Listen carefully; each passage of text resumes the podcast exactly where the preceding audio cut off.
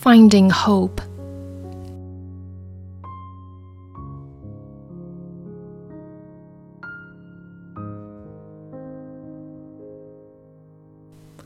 I've always viewed life from the sidelines, just watching it passing me by. In the past, too afraid to just let go and live, and lately, too tired to try. I've envied the people around me, so invested in living each day, while I spent my time hiding out from the world and searching for ways to escape. For most of my life, I truly believed I was here to help somebody else.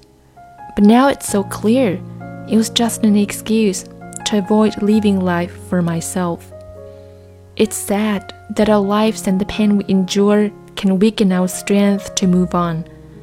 But if we get lost in the scars of our past, without knowing, our lives will be gone. It's true, people are disappointing. They can turn in the blink of an eye, but we can't avoid hurting each other when we all want a chance at this life. But there's something I've learned through the wisdom of age, a truth about all of our lives. And that is no matter what path we each take, in the end, we just want to survive. So the time has now come to conquer my fears and stand up and face a new day. Let the hurts of my past wash away with my tears and stop letting my life slip away.